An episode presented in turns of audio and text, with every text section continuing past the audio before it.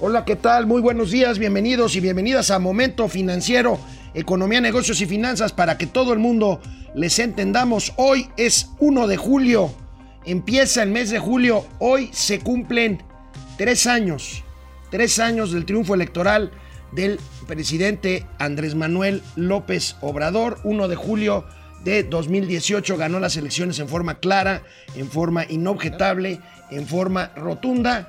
Y bueno, pues a tres años, a tres años el balance, el balance no es, no es bueno. Vamos a abrir el programa de hoy con un reporte que indica el incremento en el número de personas pobres en este país. Vamos a hablar de finanzas públicas, en fin, un año, un año del triunfo electoral de Andrés Manuel López Obrador que hoy rendirá su informe número 10 su informe número 10.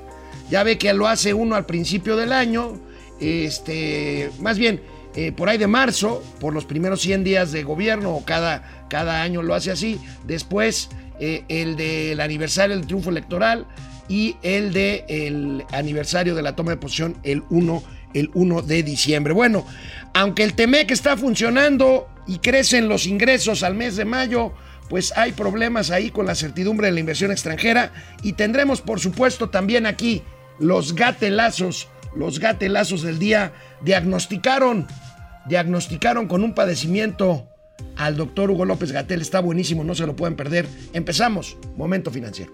Esto es Momento Financiero. El espacio en el que todos podemos hablar. Balanza comercial. Inflación. Evaluación. Tasas de interés. Momento financiero. El análisis económico más claro. Objetivo y divertido de Internet. Sin tanto choro. Sí. Y como les gusta. Peladito y a la boca. Órale. Vamos, réjete bien. Momento financiero. Mauricio Flores Arellano, buenos días, ¿cómo estás? Bien, bien, aquí colocando. ¿Cuál es tu balance después de un, un año, no, tres años? Los balances son medio oscos, obviamente son necesarios, porque el saldo no es, no es positivo. No, no es positivo. negativo. Sin embargo, yo creo que hay cosas que hay que conservar y que hay que mejorar. No hay que ser así como que, ah, todo es un pedazo de mazacote. Sí hay cosas muy malas, pero hay cosas que ojalá las podamos recuperar. Porque eso está a la mitad del camino, ¿eh? Vamos a y, o sea, y ya se empieza a ver así, como cuando vas llegando a Lomita, así, cuando en la montaña es rusa, empiezas a ver la bajadita. Híjole. Y tú has bajado en esas, pero con mucha velocidad. le ¿Eh? quedan, ¿cuántos días le quedan a la Guardia Nacional en las calles? Mil días. Mil días. Mira, imagínate. ¿Se tienen que regresar a los cuarteles? Pues crees? eso fue lo que prometió. Y que- prometió primero a los pobres. Yo creo que se van a quedar ahí un buen rato. Pues yo creo que sí. De Oye, hecho, pero de mira, hecho. yo, yo sí estoy muy contento por algo. ¿Por qué? La gasolina de 10 baros. Ah, claro.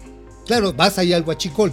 Porque si la compras en la estación de gasolina, ahí sí te la dejan caer con 22 varos, 23, según el este. el Sí, no, canal. el presidente cumplió su promesa de 10 pesos, pero pues en el huachicol, ¿no? Ahí sí está, ahí sí está vara, ¿eh? Bueno, oye amigo, vaya cifras las del Coneval, este organismo que mide la pobreza y de la universidad, de la Universidad Iberoamericana, que pronostican, ayer tú amigo decías de los 12 millones de nuevos pobres. Bueno, Yep. eh, la Universidad Iberoamericana y Coneval pronostican para este año un récord de 67 millones de pobres para este 2021, que son 14 millones 600 mil pobres más que los que teníamos O sea, registrados son- en 2018. Fíjate que esto es interesante en cuanto que son 12, 2 millones adicionales sobre los que ya había estimado, que ya había estimado la Ibero, ¿te acuerdas? Sí, sí, en el estudio del Ibero que dimos hace un par de semanas. Dijeron, ya son dos y medio. ¿Por qué se incrementa la pobreza? Se incrementa básicamente por la pobreza laboral. Es decir, la gente que está regresando al empleo formal, si regresa, por supuesto está obteniendo menos de lo que ganaba previamente. Ahí están. 54 millones de personas en pobreza en 2018. 52.4. en 2018. 52.4. Pasaría Ahora, a 67 ¿Qué millones. es la pobreza extrema? Ese La- es el punto. la pobreza extrema es aquella persona que no tiene certidumbre de que si va a comer ese día en cantidad suficiente, en variedad suficiente y si tiene certidumbre o no de que si va a comer al otro día. Esa es la pobreza extrema. Así y es. pues es un crecimiento muy grande y repito, se debe también al empobrecimiento laboral, porque mucha gente que valió en sus puestos de trabajo, incluso en la economía informal, pues regresaron a la economía informal pero con pues con Ahora, pagos fíjate, inferiores. fíjate ahí, amigo, en esta, en la parte de la derecha, la pobreza extrema pasó de 12 millones a 9 millones entre 2008 y 2018. Y luego vino el rebote que pues aquí dirán que es culpa de la pandemia. Por supuesto tiene que ver la pandemia, pero este proceso de depauperización empezó antes de la pandemia Ah, no, sí, claro. con la caída de la economía del 2019. Pues con, eh, digamos, con el cierre de empresas, con la privación de derechos de inversión, eh, con mucha incertidumbre que hubo, por ejemplo, para eh, pues desarrollar centros comerciales, como para abrir plantas generadoras de electricidad. Pero a ver, población con carencias sociales, ¿quiénes son los que están más, más, ahora sí, en la orilla de la, pues de la, de la perre? 21% no tienen acceso a servicios de salud en un año de pandemia. El es terrible. Ya lo habíamos, ya lo habíamos El comentado. rezago educativo, bueno, pues esto es empeñar el futuro, o sea, ya no es jóvenes escriturando el futuro, Sino empeñando el empeñando el futuro, 17.3%. Hacinamiento, que es un fenómeno terrible, no es de ahora, ese hay que decirlo. sí. 8.3% de las... Es cuando duer- duermes en camas duplex. No, no, no, pero no te burles de una No, situación sí, dramática. sí, sí sabes lo que es este, una, una cama duplex. Una cama duplex, pues estás ahí amontonado tres o cuatro o cinco Uno sobre otro, así como sanguchito. Uno sobre otro, sí, Sí, sí, sí. literalmente, ¿no? Bueno, pues ahí tenemos, amigo, y por acceso a agua entubada, Y los drenajes. 3.8%, que es un porcentaje. Drenaje y agua, hay que reconocerlo, amigo, durante 50 años de periodo entre el desarrollo estabilizador y el periodo neoliberal que le llama el presidente López Obrador, hubo un avance muy importante en eh, drenaje y agua potable para muchos mexicanos que no la tenían hace hubo abusos. 50 años. ¿Sabes dónde, dónde sí le clavaron ahí en el gobierno de Enrique Peña Bebé Cañón? ¿En dónde? Incluso con el Felipe Calderón. ¿En dónde? con las plantas de tratamiento Sí, de agua. sí, o sea, sí, le metieron unas babosadas de dinero, nada más se jalaban la lana y dejaban ahí el cascarón. Sí, y sí, no sí. funcionaban. Y no funcionaban. Por Puerto Morelos, bueno, todos los destinos playeros son testigos de eso. Bueno, pues desaguan en el mar. Desaguan. eh, Tulum, que pagan habitaciones hasta de 12 mil dólares por noche. Te metes al, al A la- coprobaño. cop- Al coprobaño, al ¿no? coprobaño, que ahorita vas a ver, ese está padrísimo. Sí, no te echas allá Bueno, a, a- a- nadar entre los flippers. o sea, Oye, este cañón. amigo, veamos las cifras de atracción de inversión. Mira, según la subsecretaria de eh, Economía, la segunda de a bordo de Tatiana Cloutier, eh, el TEMEC, porque también se cumple un año del funcionamiento hoy del nuevo TEMEC, el nuevo tratado México, Estados Unidos y Canadá, que negociaron ya los gobiernos de Donald Trump Y y, de Andrés este, Manuel de López Andrés Obrador. Manuel López Obrador. Un año. Y bueno, veamos esta nota. La subsecretaria asegura que eh, atrajo el TEMEC 10 mil millones de dólares de inversión a México en un año. Esta es una cifra engañosa, no sé a qué se refiere a Luz María de la Mora, porque pues las cifras de inversión, ahorita vamos a ver otro tipo Bueno, de que cifras, pues sabes van que a la baja. razón. ¿Qué Ella se está apoyando, Luis María de la Mora se está apoyando en las cifras de Banco de México. ¿Ok? De flujo. De- sí, ya. O sea, no, no, no, no, bueno, de saldos. Lo que reporta usualmente.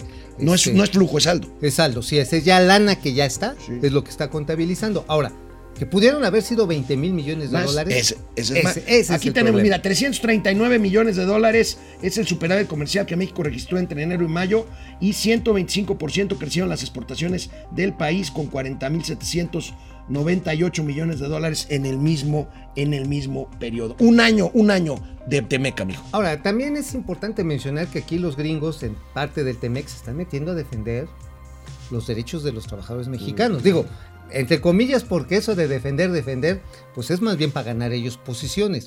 Ya hoy las centrales sindicales de los Estados Unidos están haciéndole sombra a Napito, a Pedro Aces, a los de la CETEMETE, los de la CROC, los La de... CTM. Bueno, pues CETEMETE también, porque acuérdate, ¿cuántos años tuvo ahí Fideo corrugado? Uf, muchísimos. Todos hasta que se peteó. Regresamos después de una pausa, momento financiero. Volvemos. Hola Internet, Pili Sainz, ¿cómo estás querida Pili? Buenos días. ¿Cómo es va? jueves e inicia la segunda mitad del año, si es cierto. Vamos a ver mañana el aniversario del triunfo de la 4T, es hoy, Oye, es... de la cual no te puedes mantener Bueno, no, no, al margen solo a favor o en contra. A ver, el pasado este, proceso electoral presidencial fue un 2 de julio. O sea, Pili tiene razón. O sea, en términos, eh, digamos, Sí. de, de onomásticos, Sí, sí, sí. ahora, en términos de días cumplidos es hoy. Es hoy, sí, sí, pero hoy, y hoy es el informe. Pero el por eso, informe. por eso te la dejan ir doble. O sea, hoy y mañana. Bueno, Alejandro Méndez desde Querétaro Rock. José Tenorio, Luis. buenos días a los mejores financieros de México. Hombre, Gracias, Pepe. Guillermo Sánchez Mendoza, saludos. Fan destacado, depredador mercenario. Ya es jueves lluvioso y con la sed de la mala. Ay, cabrón. Deberían, tan temprano, de- deberían incluir enlaces a las mujeres de mayor influencia en economía en su programa y a la primera invitada sin duda sería Valeria Moy. Sí hubo un ranking de, De analistas este, económicas. de hombres y mujeres. ¿eh? Pero ¿sabes qué? El, el- el más influyente mexicano de América Latina según este ranking es Gerardo Esquivel y la primera mujer es Valeria Moy. El problema está en que todos cobran. Oye, Depre aporta todo- 50 pesos para el celular del Inge. ¡Ay! Ya te rayaste, Inge. El Inge, mejor conocido como el niño polla de DDC. Préstame este, tu, tu pluma. No traigo pluma, Uh, ch- Fe- Fer Rangel, buenos días. René Franco, jefe Franco, excelente jueves. Gracias, Francisco. una pluma, por favor. Francisco García, buen día. A tres años, el presidente solo lo mantiene en los programas clientelares. Al presidente solo lo Bueno, mantiene. la popularidad, ¿no? Pues sí, a eso se refiere. ¿no? Digo, porque mantenerlo, mantenerlo somos todos los que pagamos Ah, impuestos. bueno, eso sí. Pues sí. Buenos días, mandibulín y manotas de las finanzas, dice Fidel Reyes. Es que nadie me respeta. Ahorita contestamos tu pregunta, Fidel. Vamos a la tele. Va. A ver, ami- amigo, a ver, ahorita Ey. estábamos hablando del tema de la inversión extranjera. En cuanto a la inversión extranjera directa hacia México, la verdad es que esta se frena, y vamos a ver esta tabla, se frena por el crimen y por la falta de certeza, sobre todo en materia energética. Ahí tenemos esta nota de reforma de hoy.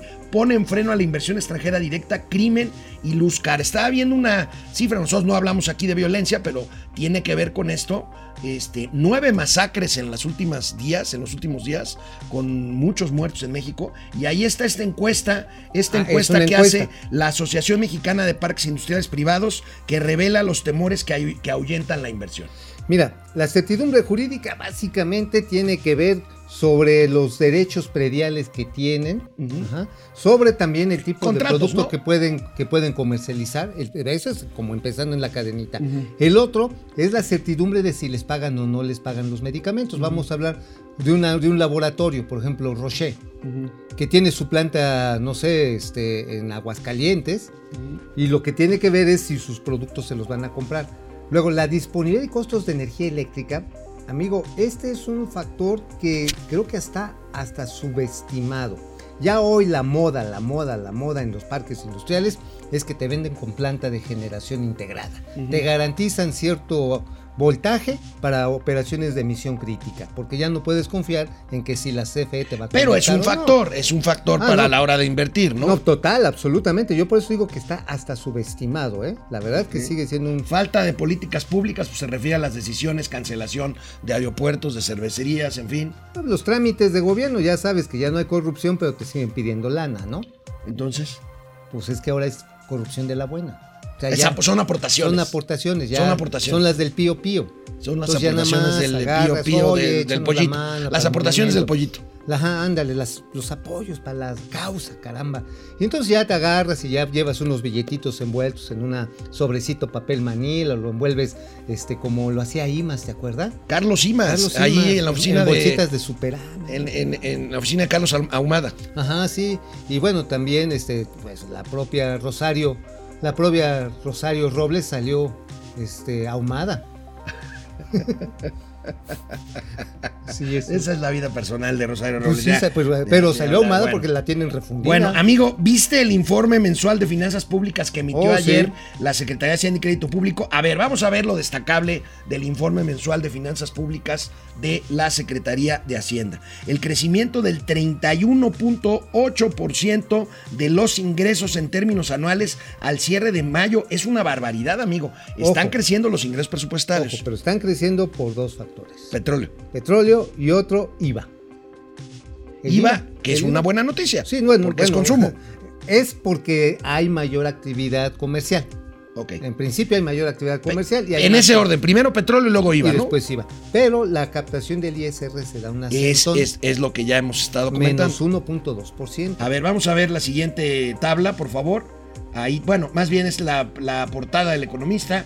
Ingresos públicos crecieron 6.7% en mayo, impulsados por el petróleo, como dice mi amigo Mauricio Flores. Y ahí, ahí tenemos para que te atasques, amigo. Los tributarios, los tributarios, variación anual, lo ven ustedes en la cuarta línea, pues 0.3% su variación, o sea, está a tablas. Y los no tributarios son los que los derechos y permisos que cobra el gobierno federal. Ahora, ¿sabes qué es especialmente relevante en este reporte? Que a pesar de que se mantiene esta, digamos, este crecimiento de los ingresos petroleros, vean ustedes nada más qué barbaridad, 66.6%. Que, que ni, que ni siquiera es por más producción, es por precio. Sí, por el precio porque, alto. Porque ahí en ese mismo reporte, en la plataforma de producción petrolera, el producto insignia de este gobierno, la sangre de la nación. La sangre de la nación. ¿Sabes cuánto disminuyó la plataforma? Pues sigue disminuyendo. 113 mil barriles diarios menos. 113 mil barriles, entonces ahorita ya estamos debajo del millón seiscientos. Ah, Diarios. Ya un millón seiscientos y pizcacha. Y ya. cachito. y cachito, así nada más así el rinconero. Entonces es un tema de precio que es tan volátil y tan incierto como cuando nos pasó el tema de pasar de administrar la lo abundancia a cual López quiere Portillo. decir que el éxito Ah. exploratorio de todo lo que se le metió.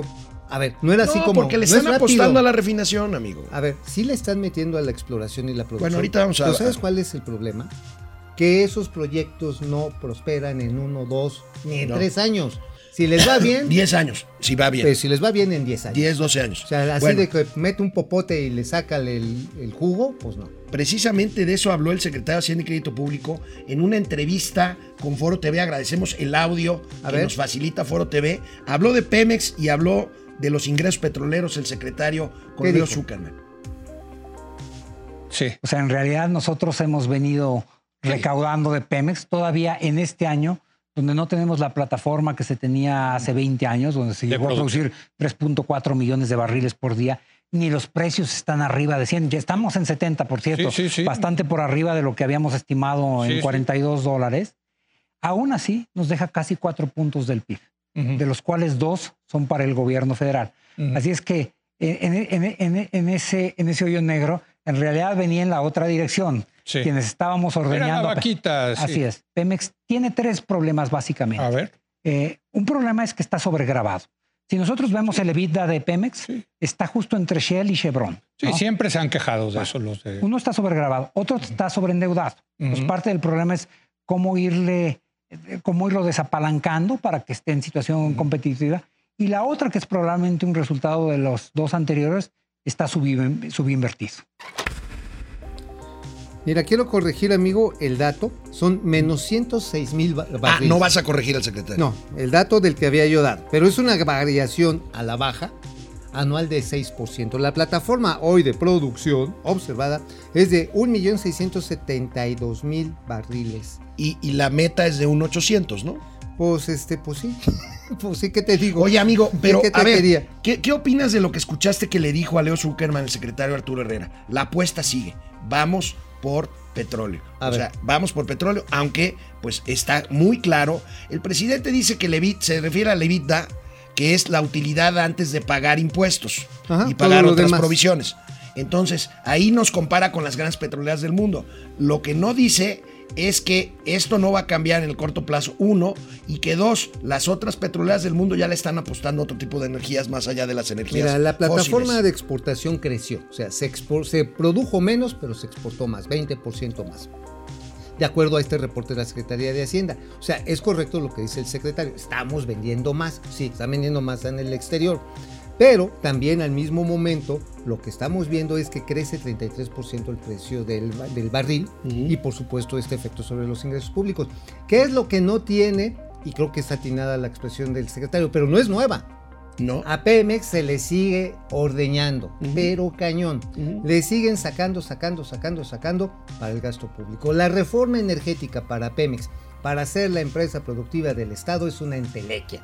Nunca sucedió, amigo. Mira, no es que los sucedió problemas, Enrique Peña los problemas de Pemex son, sucedió. son, es una empresa ordeñada. Perdón que te duela, pero no Es sucedió con Enrique Peña. Es una empresa ordeñada. Es una empresa endeudada y es una empresa mal administrada. Y empezó, venía así desde el gobierno de Enrique Peña Bebé. Y si luego, si Emilio Lozoya, Austin, le mete la cuchara, pues ya lo Oye. que intentó hacer Pepe Toño y este Mid, Y- Mir, Pepe Toño y Carlos Treviño. Ahora, pues ya fue muy re- Vamos, en cuanto a la deuda, vamos rápido para terminar el tema de finanzas públicas. En cuanto a deuda, se ve, amigo, un ligero descenso en Amigo. cuanto a la deuda como proporción del PIB. Amigo, Cae es- de 52 Esas a son 47. fantasías animadas de ayer y hoy. A ver, amigo, está- ¿a quién vas a Estas son las caricaturas de Esta es una gráfica oficial Son de la Secretaría de los- Hacienda. Pues no dejan de ser Looney Tunes. La deuda, el saldo de los requerimientos históricos del sector público aumentó en tres años en 1.8 billones de varos. Así está. Mandamos esta gráfica entonces a- al próximo miércoles de quienes quieren las mentiras. Porque esta es una comparación mañosa. A ver, se te redujo el PIB. Ay, pues sí, ya. Y reduces la duda. Pero Bueno, no, pero no te enojes. No, sí me encabrón. Shh. Bueno, bueno, ya. Volvemos después de una pausa. Ah, qué barbaridad. Sí. Bueno, regresamos a internet. A ver, aquí tenemos una pregunta que queremos que en nuestras plataformas nos ayuden a ver cómo está. Por favor, Cómo está el échale. pulso de la opinión. Viene. A tres años del triunfo electoral de AMLO, ¿cuál es el mayor logro de su gobierno? A ver. Ah, ¿Hay opciones? La primera opción, sus 10 informes de gobierno. Ah, bueno, esos son un chorro. Avance en seguridad, crecimiento económico o que ya no hay guachicol. ¿O qué no hay guachico? Yo le pondría si ya tenemos un sistema de salud tipo Dinamarca. Ese es otro. Esa sería otra. Que tampoco, que yo creo que tampoco está así. No, como sí, que- cómo no. ¿Sí? Sí, a ver, los daneses, los daneses se quedan fríos, pero luego, luego, es lo mismo aquí. Aquí vas. Pues sí, pero aquí allá vas- por el clima. Pues aquí, también, te mueres. por, aquí también por el clima. Bueno, bueno. Fer, eh. Fer Rangel, teníamos una pregunta. ¿Quién nos había preguntado? Este, Fidel Reyes. ¿Qué repercusiones tendrá en la economía la nueva ley de publicidad? Ah, fíjate que este Buena es pregunta, un ¿eh? asunto rudísimo. Las agencias de publicidad, perdónenme, no movieron ni las manitas, la agarraron como en el Los chiste- agarraron como el tigre de Santa Julia, ¿no? como en el chiste de león que se tiene que echar al lomo un burro. O sea, nada más se quedó así moviendo las manitas. Bueno, pero ¿en qué consiste así rápidamente la nueva ley de Básicamente que ya no van a poder intermediar en los dos frentes, no le van a poder sacar lana ni al anunciante ni al exhibidor de la publicidad. Y les acotan exactamente hasta dónde pueden hacer ese tipo de negociación. Efectivamente cambia todo un modelo de industria, lo cual creo que a los anunciantes como a los exhibidores les conviene. Pero ¿sabes cuál es el riesgo, amigo? ¿Cuál? que de aquí se vayan como gordo en tobogán o como gordo en tobogán para que no digan que tenemos criterios sexistas. Y empiecen a hacer iniciativas este gobierno contra la intermediación en cualquier sector de la Vaya, economía. vaya problema. Servando González, Eh, Servando, querido. ¿Mm? Imagínate que ahora ya este que para ir a comprar no sé unas verduras ya no vayas al Walmart, sino digan ve directamente con el campesino. Puede absurdo. ser eso, ¿eh? Mike White, saludos. Bueno, Gustavo Enrique Ramírez Díaz, el fideo corrugado. Eh, Fidel Herrera. Fidel, Fidel, El este, Fidel Velázquez. El fideo ¿Sabes quién, le. ¿Sabes quién le dijo eso? ¿Quién? El gran Magú. Eh, ¿Cuál, cuál Magú? Magú, el Ah, caricaturista. Magú, Magú, Magú. Oye, amigo, ¿te acuerdas el lío que se armó hace un año cuando el auditor superior de la federación, el señor David Vázquez Colmenares, Uy, sí. eh, David, no, David Colmenares Páramo. David, Col- sí, no David Vázquez. No, No, no. David, David Vázquez era, creo que Sí, es su tío, ¿no? era- sí, David, David Colmenares Páramo. Hace un año, cuando dijo que eh, en la cancelación del aeropuerto internacional de Texcoco había causado daños al erario público por 300 mil millones de pesos, ¿te acuerdas? Ajá, uh, y, que luego, 332 y que luego lo hicieron corregir y que se armó un lío. Bueno, Y dijeron, bueno, esa deuda no es deuda, pero es deuda. Ayer, ayer salió el auditor, el auditor y entregó la primera versión de su informe de revisión de la cuenta pública 2020. Así lo dimos a conocer. Pues ya saben cómo son nuestros editores chistosones, se quieren hacer siempre Los los, graciosos. chistosos. Recuerdan todo el escándalo que se armó con la auditoría el primer se, año me de la que, se, 4T. que se me hace que ayer desayunaron payaso. Sí, sí, sí. Bueno, pues el segundo no pinta mejor según lo presentado por la auditoría, por la auditoría superior de la federación. ¿Y por qué, amigo? Están observando faltantes por 466 mil, No, no, y 466 millones de pesos. Aquí, y daños. daños por 18 mil millones de pesos Acumulados. en todo el sexenio. Este año, 466 millones de pesos de daño al patrimonio. Mira, ahora- Este, lo, lo, Así dejó caer David Colmenares esta información. y se la van a hacer otra vez. Y rebotó ¿Eh? ¡pum! Como O el PIB. Entonces así para brincarla hasta te tienes que alzar una pata y ¡ay, güey! Porque está canijo. Oye, ¿sabes por qué se debe esto? ¿Por qué? Por el cambio de correlación de fuerzas en la Cámara de Diputados. ¡No! A, a Wilbur. A ver, A Wilbur. a ver. A ver. Ahorita ya ¿Qué tiene que bien. ver? Bueno, ahorita está en la comisión ¿Por permanente. qué quiere que lo relijan? La nueva, la nueva este, bancada. Por eso, y, y- y- y- con pues, un... por, e- pues por eso ya está diciendo a sus órdenes, jefes. Vamos a ver, vamos a ver este espléndido infografía de, de Milenio, en donde se ve en qué, en qué dependencias se concentran las fallas por 466 millones de pesos en la cuenta pública de 2020. SST y Pemex fundamentalmente son las Básicamente mayores. son las que están haciendo las revisiones, 159 melones de barotes son los que concentran la mayor cantidad. Petróleos mexicanos, que definitivamente ahí tiene que ver, ¿sabes qué? Sobre todo con la falta de pagos o pagos irregulares a proveedores. Porque ahí no quiero decir el nombre de este Herrerías, no se vaya a enojar el señor Herrerías, Rafael, ¿verdad? Rafael. Rafael. Ajá, no se vaya, no se vaya a enojar, pero hacen unos trucos para no pagar y después llevársela del pollo, pero buenas. ¿eh? Oye, no, no, yo no dije nada. El gobierno de Tabasco, 3 milloncitos. Así, yo creo que lo pusieron ahí para también para. Ah, sí, Así para. ¿No? Eh, pero está bien, porque ya sabes que los tamales de chipilín. 3 siempre- milloncitos es una irregularidad en la producción de momento financiero de un día. Pero fácil, o sea, es lo que se nos cae cuando le roban el celular al Inge. ya ¿No? Bueno, otro hallazgo, fíjate, de la Auditoría Superior de la Federación, amigo, para que se atasquen los diputados a ver quién lo aprueba, quién lo apoya y quién no en su reelección. Otro hallazgo es cuánto costó la liquidación de la Policía Federal, amigo.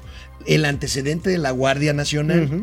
Hablando ahorita que te decías de la Guardia Nacional, 4.600 millones de pesos. Pero a ver, esto Va a salir debió- el presidente mañana a decir que esto no es cierto. No, por supuesto que no. Porque estos cuatro, tiene razón el presidente, lo único que hicieron fue que los malditos perros asquerosos, aspiracionistas, ex policías federales quisieron liquidaciones.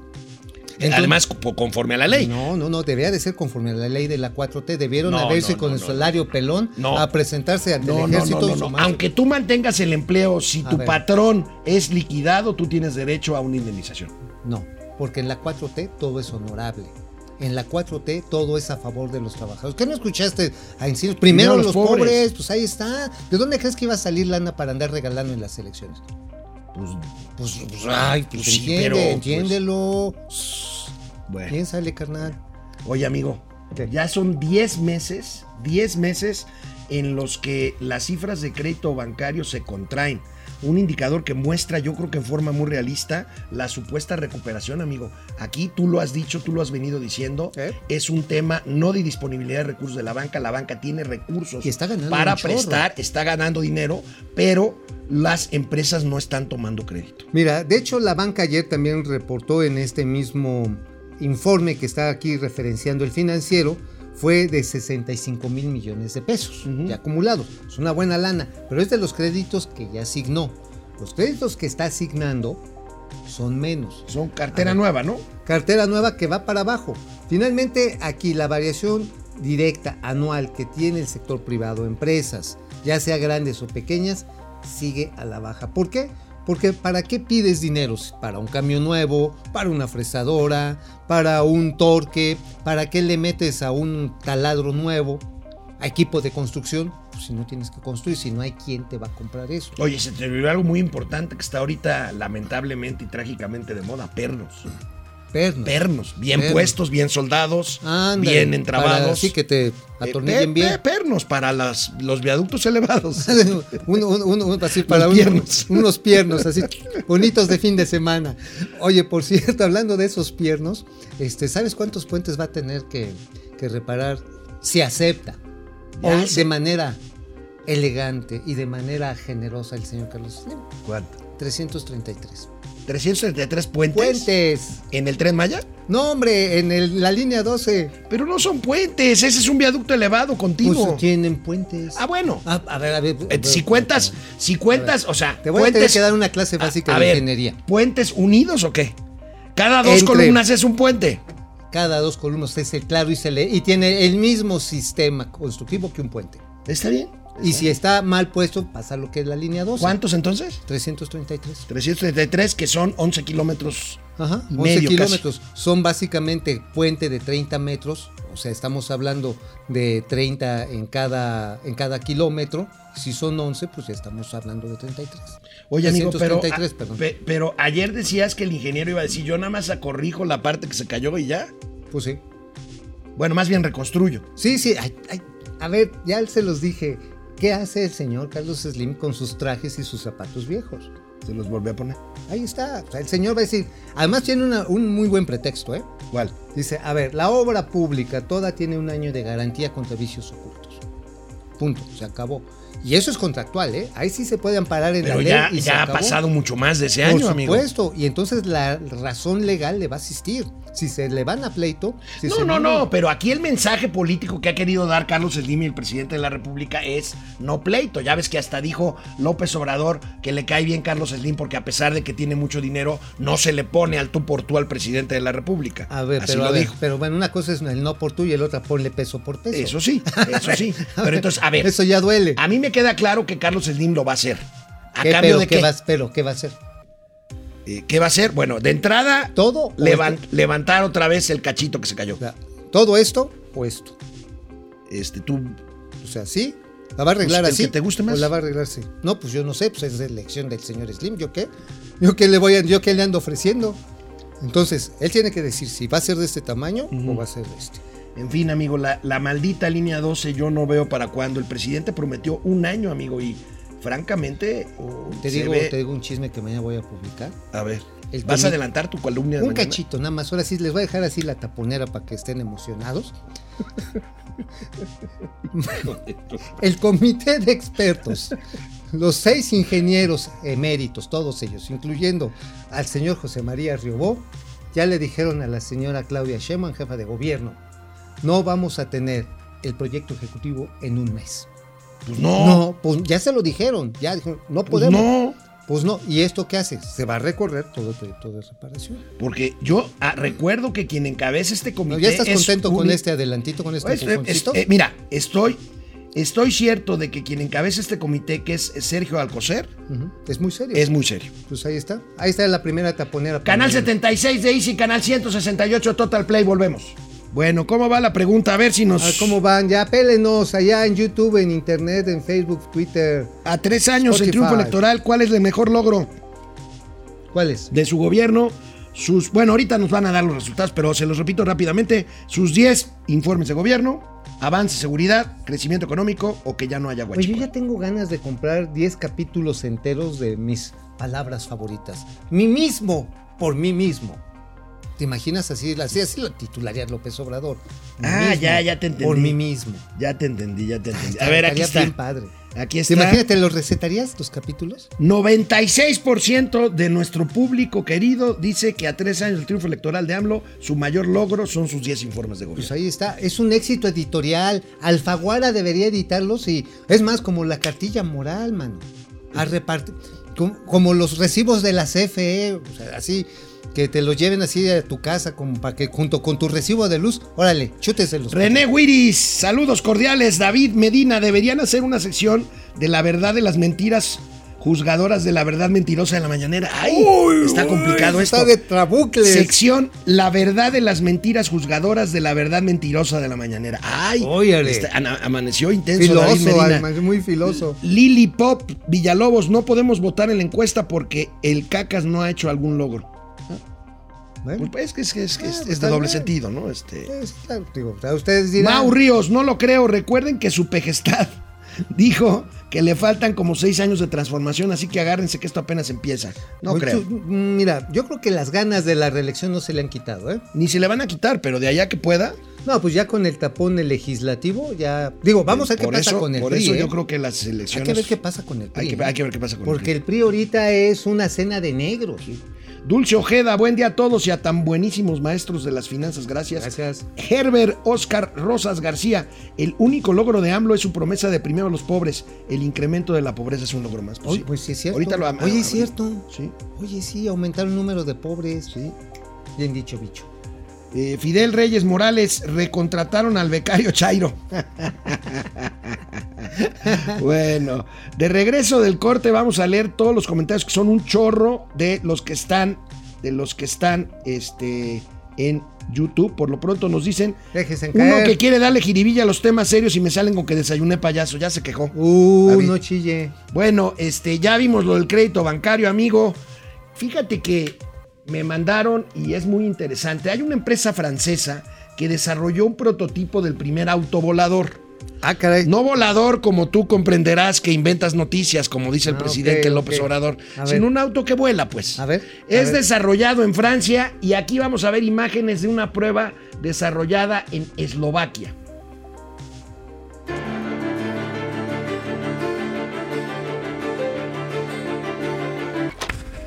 Oye, está perro, ¿eh? No, está perro. Pero además, esto muestra que nuestro gobierno sí tiene una visión de futuro. Ah, ¿por, por Por qué lo dices? supuesto, ahí pueden bajar en Santa Fantasía todos estos coches, imagínate. La bronca va a ser que si quieres aterrizar en Indios Verdes, a ver si llegas. Mira, a ver. Sí te- Mira, fíjate, me, está, me estaban diciendo ah, hoy en la mañana, el Aeropuerto Internacional Felipe Ángeles, el, el Santa Fantasía, sí lo van a abrir, como lo prometió el presidente en El marzo de mamutódromo. 2022. ¿No? El, el mamutódromo. Ajá, ok. ok. Pero va a estar nada más terminada la terminal, valga la redundancia, Ajá, y no sabemos gente, qué aviones van a llegar. No, no, no. sé. Pero las vías de acceso no van a estar. Entonces, tú imagínate. Tú imagínate, maravilloso. Llegas en un avión de Volaris o de Viva Aerobús, Y agarras, agarras tu coche, vuelas al aeropuerto Benito Juárez y de ahí ya te sales a, a tomar el viaducto. Idea millonaria, papá. ¡Pum, pum, pum!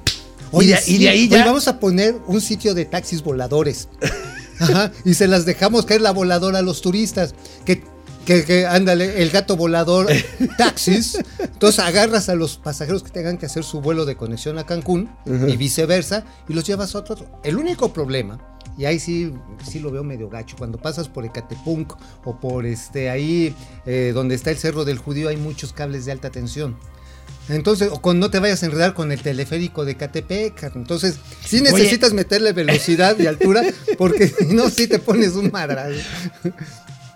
El, el cerro de Paula. El cerro de Pablo. Bueno, pero el cerro de Pablo, imagínate, le puedes poner una, un carril descendente para que así como Hot Wheels baje chido. Y también para despegue con una mega resortera, una resorteronte gigante. Oye, amigo, cuando se generalicen estos autos voladores, ¿te imaginas las compañías aseguradoras, los, los ajustadores?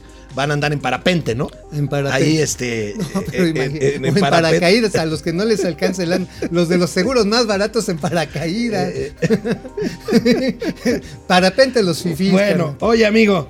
Este, seguimos con comentarios acerca del 24 aniversario, 24 años ya del nuevo sistema de ahorro para el retiro, el que eh, individualizó las cuentas, pues, el que nos hizo tener a cada uno de nosotros una Afore. Ayer me preguntabas eso, fíjate que este año efectivamente se jubila la primera generación de Afore y no nada más en lo que Ah, entonces resta es este del año. año, es este año, de hecho ya Ok. se han jubilado. Vamos a ver esta nota ver, porque ya se ¿cómo han ha jubilado ya se han jubilado casi 20 mil trabajadores eh, vía la FORE. Por supuesto, eh, esto todavía tiene, an- porque antes de la reforma en la que los, los patrones van a aportar más, pues todavía estos 20 mil trabajadores se jubilan con una pensión muy modesta.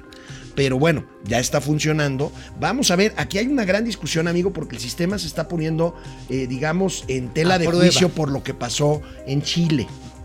Y este. ¿De eh, que, de que eh, les eh, pagaban bien poquito? no, no, en Chile ya ves que fue el modelo sobre el cual se basó Sí, claro, la todo. reforma. Bueno, las reformas Pero vaya, América con la Latina. crisis, con la crisis de. COVID, los fondos chilenos están teniendo muchos problemas porque los retiros por desempleo a las AFORES o a las sociedades de inversión para pensiones han sido tremendamente altos. No, pero también sabes Entonces, por qué, este, porque los cobros financieros fueron muy altos y al momento en que tomaban su parte, las afores lo que le dejaban era un quesito Sí. a, a los propios trabajadores. Sí, sí, sí. Y de hecho hubo manifestaciones muy violentas de viejitos el año pasado, aún en plena pandemia ya en este, en este país que te encanta, ¿no?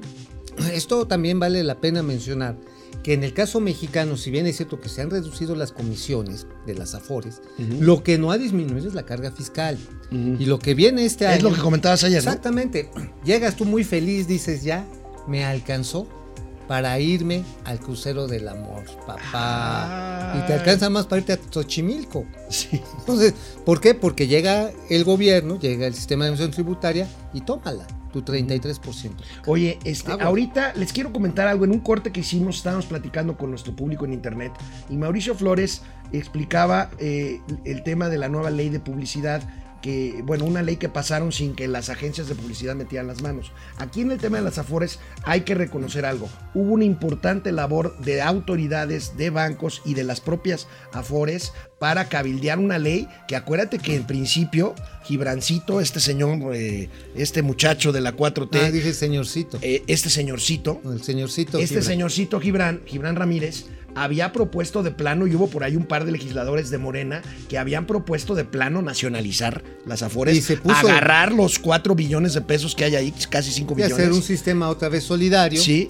Controlado por el Estado. Cuando Y se lo afortunadamente- publicó, cuando se lo publicó, se lo publiqué, Gibrancito se puso, pero como ¿Por qué? ¿Qué te- tlaconete qué te dijo? con sal.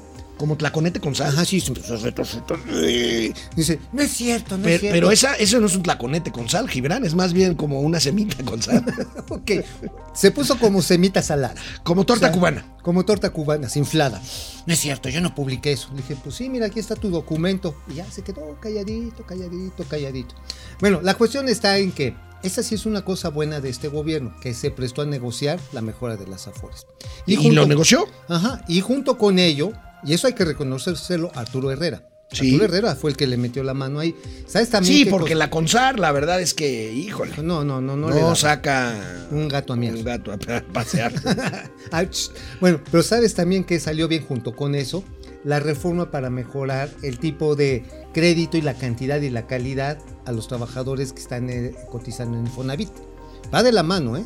Se hizo de la mano y creo que son dos cosas que, este, que le han salido bien a este gobierno. Qué bueno, ¿eh? Qué bueno. Qué bueno. Qué bueno, ahorita que estamos a tres años del triunfo electoral y que estamos viendo pues logros, pues ya ves que ayer le preguntaron a un diputado de Morena, de- dime un logro de Ah, Morena. Meyer, ¿no?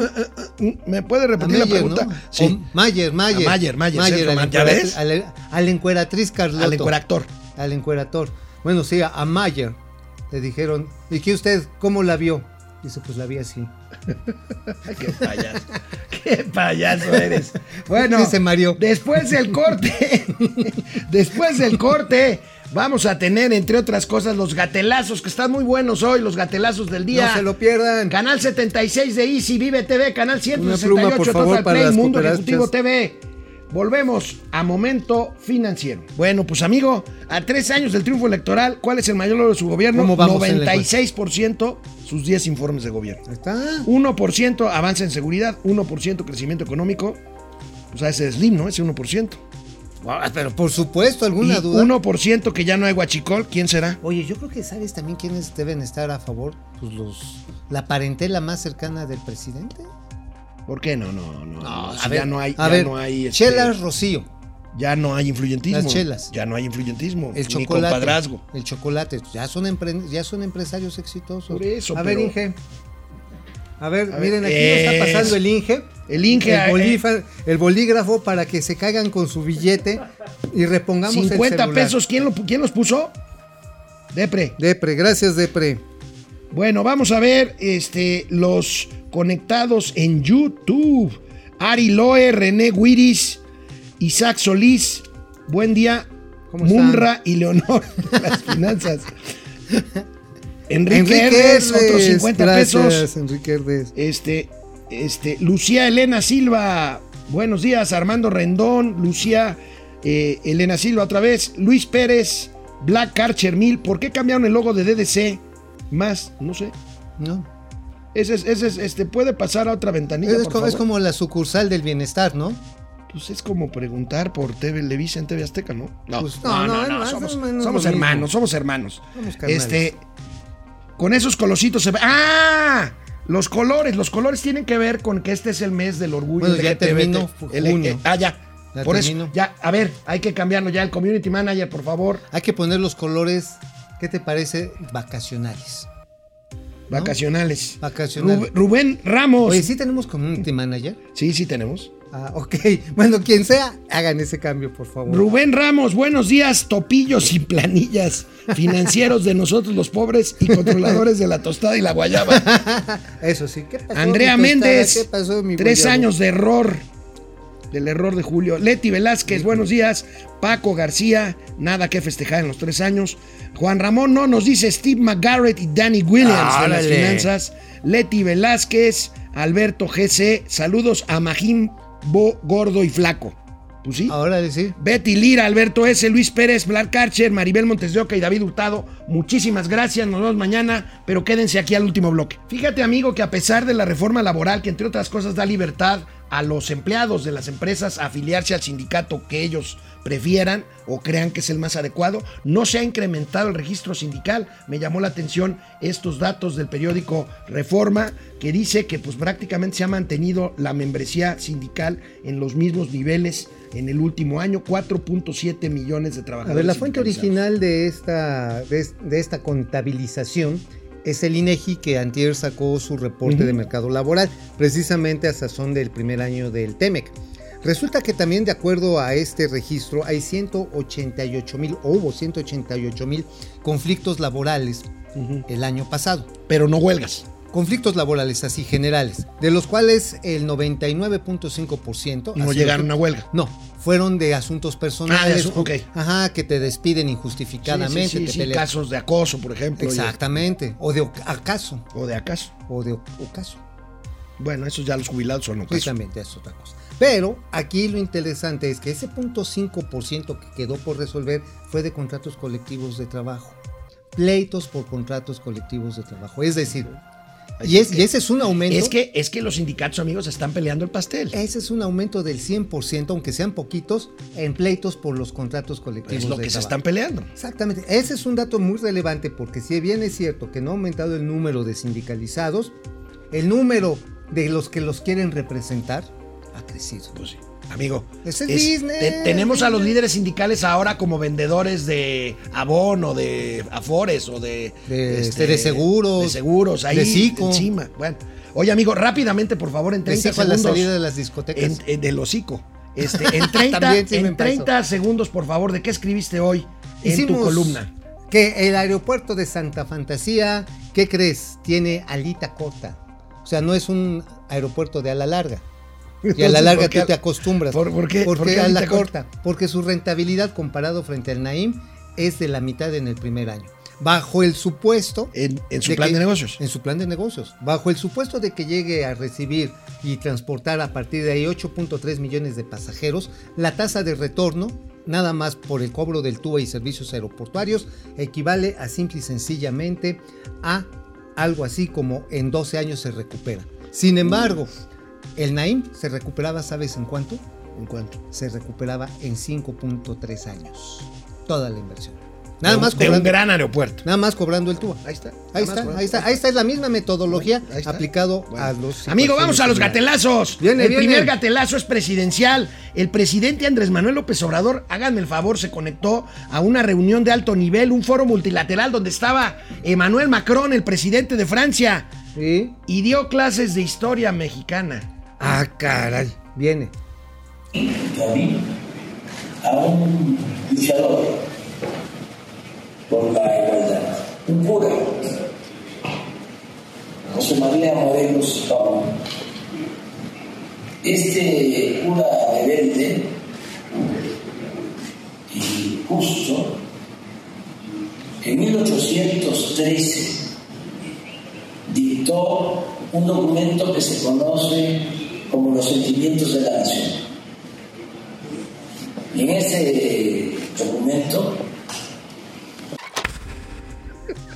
Oigan, préstenle ya siquiera un libro de Daniel Cosío Villegas al presidente. Digo, ya sé que lo Oye, escribió amigo, en 1964, ¿te pero ya. imaginas- ¿te imaginas al traductor en francés de Emmanuel Macron, del siervo de la nación, el cervé de la nación Les- de Mexiqué? Escribiré eh, a un libro a, usted los, sentimientos de de la-. De Nation.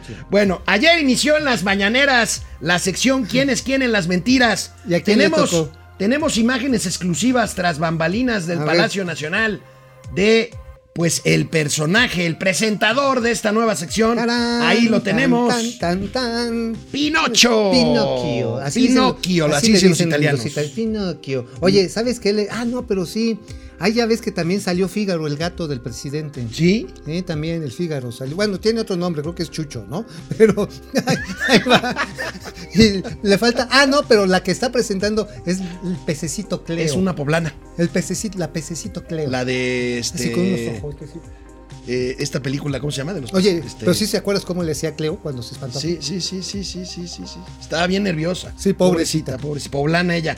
Bueno, Ricardo Anaya. ¿Qué dice el señor Anaya, Cerillo, Ya ven que Cerillo? siempre, siempre, siempre fue muy muy propio, muy elegante. Bueno, pues al Modosito, referirse, modosito. al referirse al informe de hoy del presidente López Obrador, tres años de su triunfo electoral, híjole, ¿Qué? se fue de la lengua, Ricardito, miren. A ver. Ya sabemos que al presidente le encanta dar informes.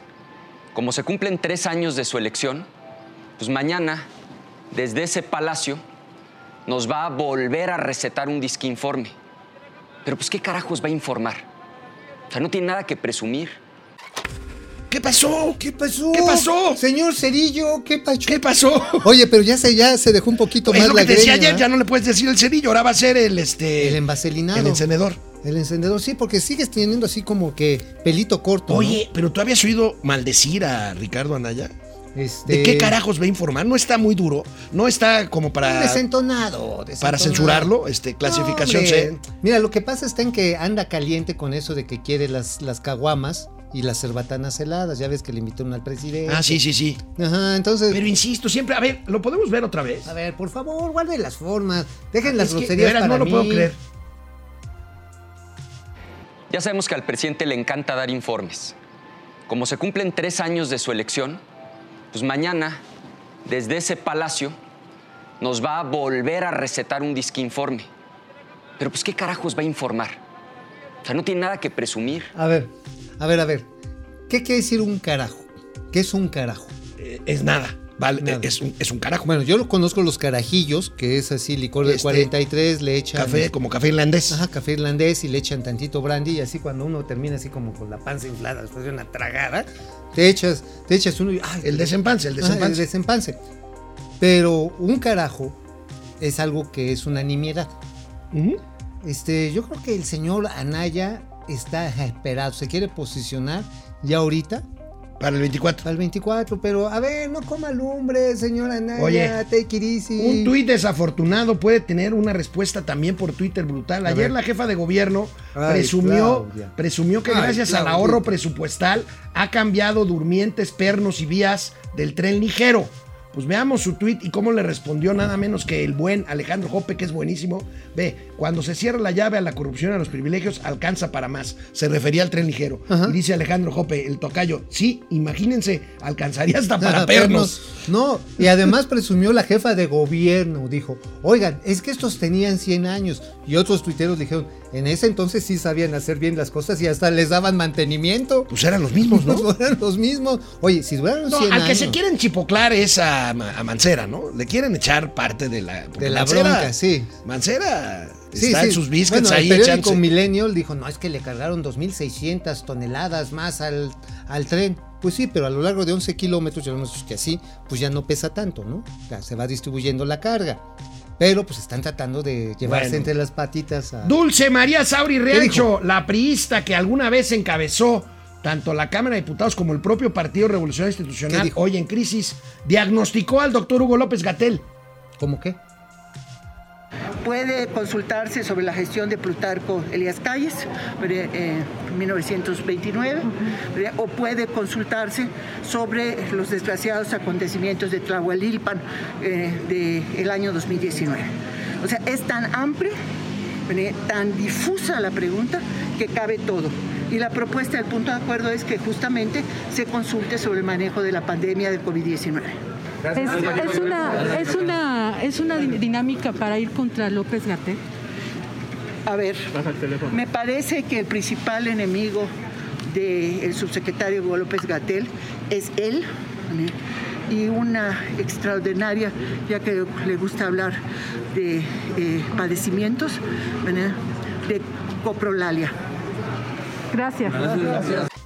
Uy, o sea que tiene Coprolalia, copro, popó. Caca, caca. Lalia habla. Habla. O sea, habla pura. Pura shit. Nos vemos mañana.